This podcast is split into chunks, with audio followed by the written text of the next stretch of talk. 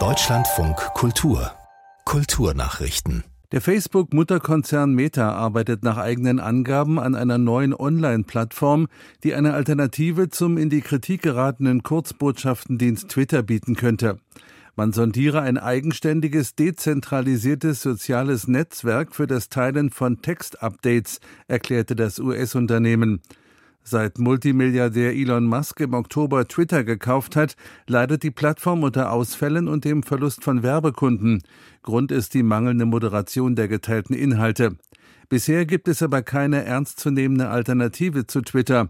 Daher kommunizieren Politiker, Prominente und Unternehmen aus aller Welt weiter über die Plattform.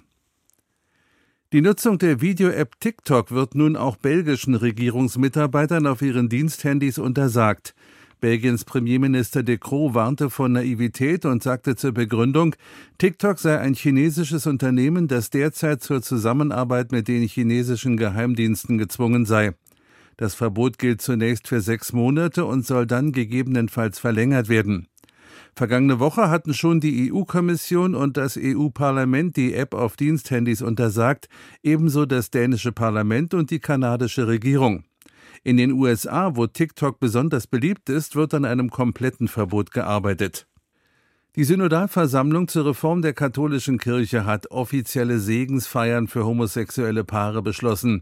Dafür stimmten in Frankfurt am Main 176 von 202 Versammlungsmitgliedern.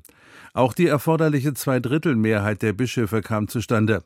Die Feiern sollen im März 2026 eingeführt werden. Die Zulassung von Segensfeiern für gleichgeschlechtliche Paare war eine Hauptforderung des synodalen Weges.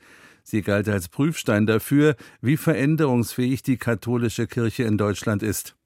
Am Vormittag hatte die Synodalversammlung nach langer Debatte auch für einen Reformvorschlag gestimmt, der Frauen die Predigt bei katholischen Messfeiern erlaubt. Lange wurde sie diskutiert, verändert und aufgeschoben, die Energiepreispauschale für Studierende. Jetzt sind nun laut Bundesbildungsministerin Stark-Watzinger die ersten Überweisungen rausgegangen, allerdings noch im Rahmen einer Testphase. Ab Mittwoch sollen dann alle 3,5 Millionen Berechtigten die 200 Euro Pauschale beantragen können, online und innerhalb von drei Minuten, verspricht die Ministerin. Nina Amin. Anspruch auf das Geld haben alle, die am 1. Dezember vergangenen Jahres an einer Hochschule eingeschrieben oder in einer Fachausbildung waren. Die Ampelkoalition hatte die Sonderzahlung schon im September vereinbart. Die praktische Umsetzung gestaltete sich aber schwierig. Kritik an dem schleppenden Verfahren kam von Studierendenvertretern und der Opposition. Zuletzt wurde auch kritisiert, dass alle Betroffenen sich zunächst ein Nutzerkonto beim Bund anlegen müssen, um sich bei der Beantragung zu identifizieren.